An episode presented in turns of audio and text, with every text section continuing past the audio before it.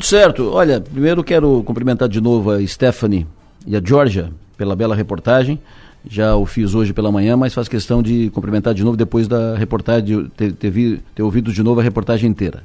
Então, são duas, dois cumprimentos, dois, duas, dois registros positivos. O primeiro, as duas profissionais que fizeram a bela reportagem, orgulho da Som Maior, eh, com, com elas, a Som Maior, por causa delas, elas ganharam e aí a Som Maior junto, ganhamos o prêmio Unesc de Jornalismo, categoria Rádio. Isso muito nos honra. Parabéns e muito obrigado por estarem aqui conosco. E o segundo registro positivo é, é a Unesc. É ter uma universidade com esse espírito, com essa estrutura, com essa retaguarda aqui na região. Ouvindo os depoimentos do, dos, dos, acadêmicos e os registros das jornalistas que fizeram o material, é, dá orgulho de ser cristiumense e ter uma universidade como essa aqui na nossa terra. Parabéns a a reitora e a todos que estão no corpo diretivo da, da Unesco, a todos que estiveram, todos os, os, os ex-reitores, que foram construindo essa universidade a chegar desse tamanho e principalmente com essa postura, com esse jeito de fazer, com esta mentalidade, com esta, com esta ideia, com esse núcleo, uh, com, esse núcleo, com, com esse cérebro uh, no, no, no tocar a universidade. Parabéns. Mas o Rafael, olha, nós temos três deputados federais aqui na região. Nós temos oito deputados estaduais. O governador é do sul catarinense. Ele não nasceu no sul, mas ele fez sua vida aqui, casou aqui, aposentou aqui, mora aqui, vive aqui. Tudo isso junto não conseguiu destravar ou não conseguiu tirar da gaveta o projeto do túnel do Morro dos Cavalos. Isso é uma vergonha para o sul de Santa Catarina. Passou o mandato inteiro e não, não mexeram nisso. Passou o mandato anterior inteiro e não mexeram nisso. No mandato anterior nós tivemos governador do estado de novo, tivemos vice, vice-governador, governador por um ano, tivemos oito deputados estaduais de novo, dois federais e tal. Não mexeram nisso. Passou o mandato anterior e não mexeram nisso. Faz pelo menos 12 anos que esse projeto está com licença, chegou a ter licença de, de, instalação liberado e nada foi feito. Faz um, duas décadas, pelo menos, que esse assunto está rodando. Rodando não, está parado no, nos gabinetes oficiais.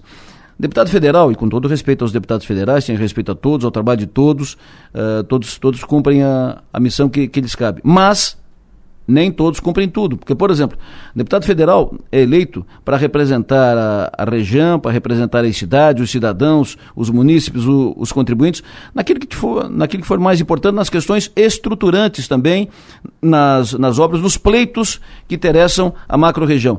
Deputado não é para fazer trabalho de escritório despachante, ficar distribuindo verbinha verbinha de emenda parlamentar, cenzinho para cá, duzentinho para lá e tal, fazendo isso, fazendo captação de, de voto, uh, fazendo campanha eleitoral com dinheiro público. Deputado federal é, é eleito para isso, para brigar pela pela duplicação da BR-101 inteira no sul de Santa Catarina. Esse túnel do Morro dos Cavalos está no projeto original da duplicação da 101 Sul e até hoje não foi feito. Então o deputado federal é eleito para isso, para fazer andar, para fazer destravar, para fazer que seja feita a licitação para fazer tocar a obra do túnel do Morro dos Cavalos. Se tivesse o túnel, não tinha dado problema nenhum na 101. Tanto é que o problema deu onde não tem túnel. Onde tem túnel, trânsito normal, seguiu deputado federal é eleito para não deixar parar a obra aqui na Serra da Rocinha, na BR-285, que parou nesse ano, parou quatro meses e só foi retomada porque teve dinheiro do governo do estado por iniciativa do, do governador. Então é, é, necessário que deste, deste limão se faça uma limonada, que esse período de obra parada sirva para colocar na cabeça dos senhores deputados eleitos, agora nós temos quatro deputados federais, a partir de fevereiro do, do, ano que vem, nós vamos ter quatro deputados federais lá em Brasília, mais oito estaduais em Florianópolis, não vamos ter governador nem vice, mas vamos ter uma, uma infinidade de prefeitos e vereadores e dirigentes de entidades empresariais e do setor produtivo e tal, que todos se juntem para fazer andar o projeto do Morro dos Cavalos. O projeto do Morro dos Cavalos não está dentro do território de Criciúma, nem de Içara, nem de Nova Veneza, nem de Lauro Miller, nem, nem de Araranguá, mas interessa a todas essas cidades. Então, é, é mais do que justificável que os prefeitos de todas essas cidades se envolvam com essa obra.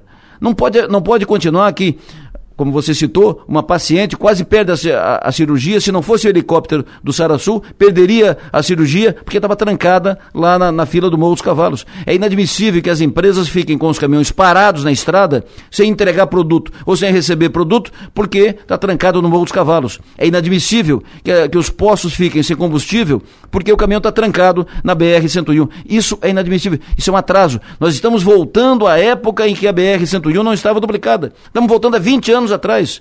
Isso não pode continuar. E os senhores eleitos que a partir de janeiro, não vou cobrar mais tanto desses que estão completando o mandato, porque você foi. Mas a partir de janeiro, que os eleitos e esses que ainda têm mandato, que assumam isso. Pegue esse bicho pra, pela unha e faça sair de uma vez esse túnel do Morro dos Cavalos. Gente, o, o, o Rafa, tu tem quantos anos? 32. 32, Rafa, tu era um guri e eu já estava falando no túnel do Morro dos Cavalos. Tô cansado. Tu era guri, eu estava falando no túnel do Morro dos Cavalos, não, tinha, não, não pensava em ser jornalista, e nós já estávamos batendo no Morro dos Cavalos, a necessidade do túnel no Morro dos Cavalos. Ah, mas não sabe porque tem uns índios lá. Mas são duas dezenas de índios, mais ou menos. Mas será que o governo tem a capacidade de se entender com os índios, fazer uma negociação com os índios? Porque é por baixo, não é por cima, não é na comunidade indígena a estrada. Isso é uma incompetência absoluta e inadmissível que o Sul assista, aceite tudo isso passivamente. Volto amanhã, sete da manhã. Boa noite.